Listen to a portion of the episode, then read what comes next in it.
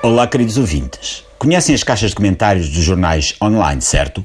E quem diz jornais, diz a rádio e a nossa mimosa TSF. É sim, Pips. A meu ver, há ali três categorias de pessoas.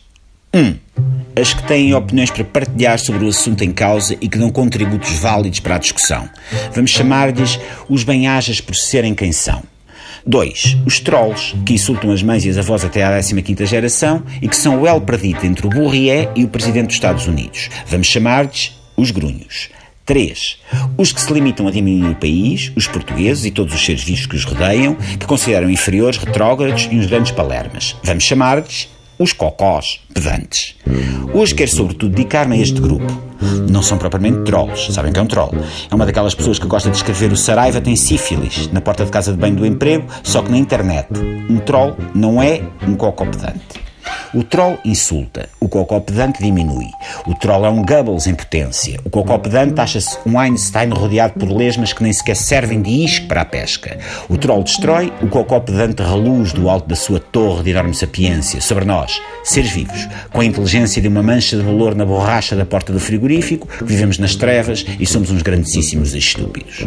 Para o cocó pedante, a humanidade divide-se entre ele próprio e o resto da escumalha, para cima de 7 mil milhões de pessoas que o cocó pedante não distingue das paramécias ou dos concorrentes de reality shows.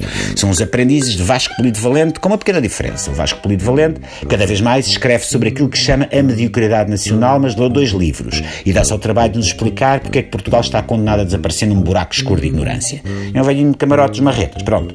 O Cocó Pedante reduz os seus comentários nos jornais online a desancar quem sai ao caminho. Elabora refinadas pérolas como este país está cheio de gente estúpida, ou enquanto os portugueses forem estúpidos não há nada a fazer, ou por esta notícia se vê vê que Portugal é um país de estúpidos. Ou mesmo, é só gente estúpida. Nunca vi tanta gente estúpida. Há realmente muita gente estúpida. Portugal é só estúpidos. E eu, que não sou nada estúpido, não estou para aturar estúpidos.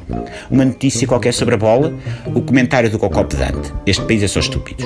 Um texto de opinião, este país é só estúpidos. Economia, este país é só estúpidos. Eurovisão, o Salvador é esperto. Mas de resto, este país é só estúpidos. Um estrangeiro diz ou faz qualquer coisa, o cocó pedante agarra e comenta.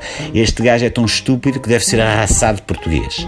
Oh, pobre gente ignorante que não percebe nada de nada e que é profundamente estúpida e será sempre estúpida, exceto eu que não sou estúpido porque consigo perceber como os outros são estúpidos. Um cocó pedante é alguém que vai escrever na caixa de comentários desta crónica que os cocós pedantes são estúpidos. O circo está completo. Adeus.